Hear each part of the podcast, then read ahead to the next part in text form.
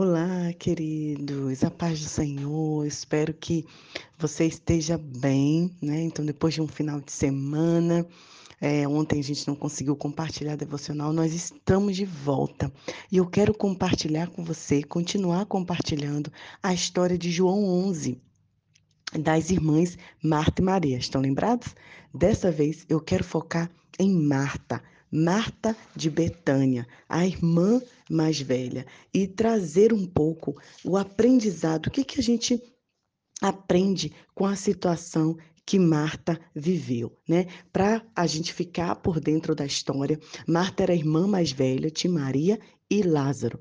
E ela acabou de receber uma visita inesperada de Jesus e mais 12 discípulos. Então imagina você como mulher, dona de casa, tendo que preparar um jantar para todas essas pessoas. A Bíblia diz que Marta estava preocupada, ansiosa, ali fazendo tudo para dar conta de, de servir aquelas pessoas, né? Será que a gente, no nosso dia a dia também, não já nos encontramos assim? Por isso, quando Maria quer sentar para ouvir a palavra de Jesus, né? senta ali e, e, para de ajudar Marta, Marta entra em uma, um estresse, né? Ela tem um, um, rompante, vamos dizer assim, e ela fica tão indignada que ela vai reclamar com Jesus sobre aquela situação. E olha a resposta de Jesus. E abra o seu coração, que provavelmente essa pode ser a resposta que o Senhor também está dando a você. A palavra de Deus diz que Jesus olha para ela e fala assim: Marta, Marta, não fique tão afobada. Maria está no lugar exato em que deveria estar. Você está tão preocupada, perturbada e distraída com, com detalhes do cotidiano que não consegue enxergar alegrias da vida. Eu quero fazer uma pausa e te fazer essa primeira pergunta. Será que você, em algum momento, não tem estado tão preocupada, perturbada e distraída? E você não consegue perceber as maravilhas ao seu redor? Não precisa trabalhar tanto para oferecer um banquete para nós, Jesus continua. Isso não é nem um pouco importante. O importante, Marta, é que eu estou aqui e tenho algo a compartilhar com você.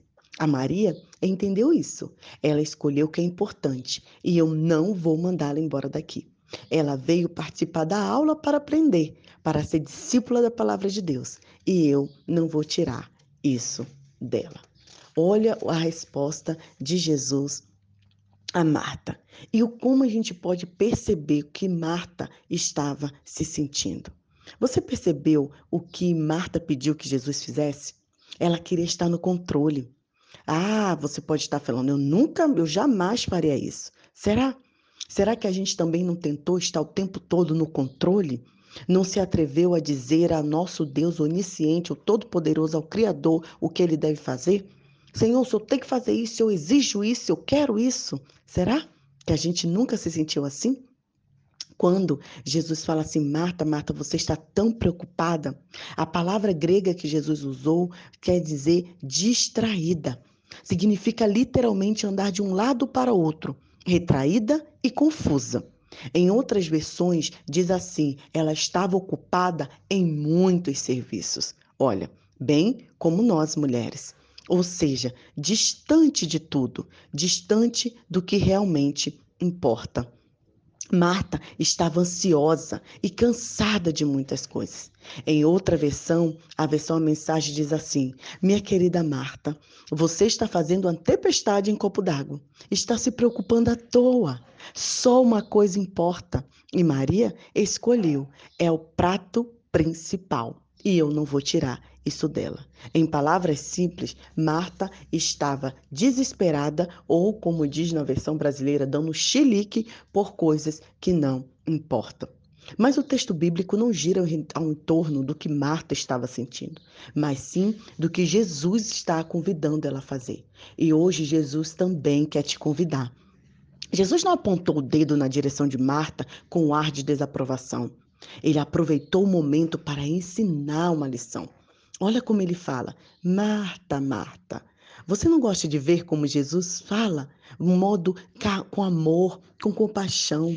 Ele quer ensinar a amiga dele. Marta era amiga dele. A voz de Jesus não tinha tom de raiva. Na verdade, ele estava convidando Marta para ser uma das suas alunas também. Jesus usou aquele momento para ensinar Maria, ensinar Marta e ensinar os discípulos. E usou também para ensinar a mim e a você que o que realmente importa é estar aos pés de Jesus.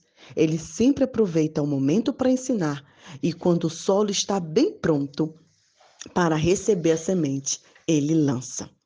E é isso o que nós devemos aprender. E qual é o segundo momento que aparece Marta na palavra de Deus? Marta é chamada para professar a sua fé. Depois daquela, daquele jantar, passado algum tempo, Lázaro fica doente. Lázaro fica muito mal. E aí, Marta e Maria não sabiam o que fazer. Mas Marta tinha aprendido a lição, a confiar no Senhor. E ela pede para que um amigo avise correndo a Jesus que Lázaro não estava bem. Lázaro morrer significava para elas um, um, um horror, um absurdo. Elas não teriam como se sustentar.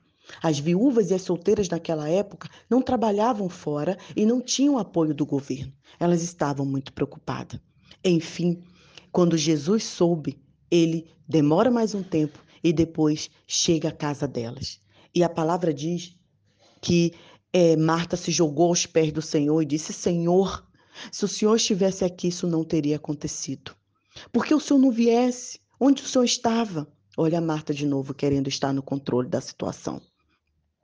Mas, mas ela continuou: Mas eu sei, Senhor, que tudo que o Senhor pedir, Deus te dará. Jesus colocou a mão no ombro de Marta e disse: O seu irmão vai ressuscitar.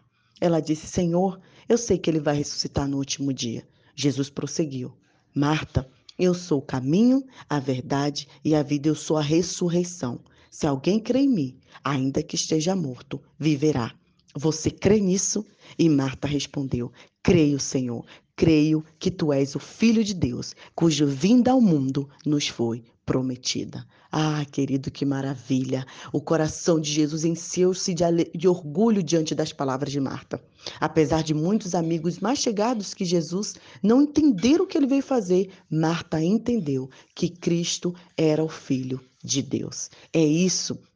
Marta finalmente aprendeu o que realmente significava a presença de Jesus na vida deles. Que possamos ter a mesma atitude quando tivermos dificuldade atravessando o nosso caminho, que a gente faça como Marta, corra e se ajoelhe aos pés do Senhor, que a gente clame, que a gente busque. Amado Deus, sei que o Senhor será glorificado nessas circunstâncias. Essa é a nossa oração, que abramos mão de tudo que nos impede de estarmos aos pés do Senhor. E o versículo que queremos refletir nesse dia é: Jesus disse: Não te disse que se creres verás a glória de Deus? João 11:40. Creia e você verá a glória do Senhor em sua vida. Deus te abençoe.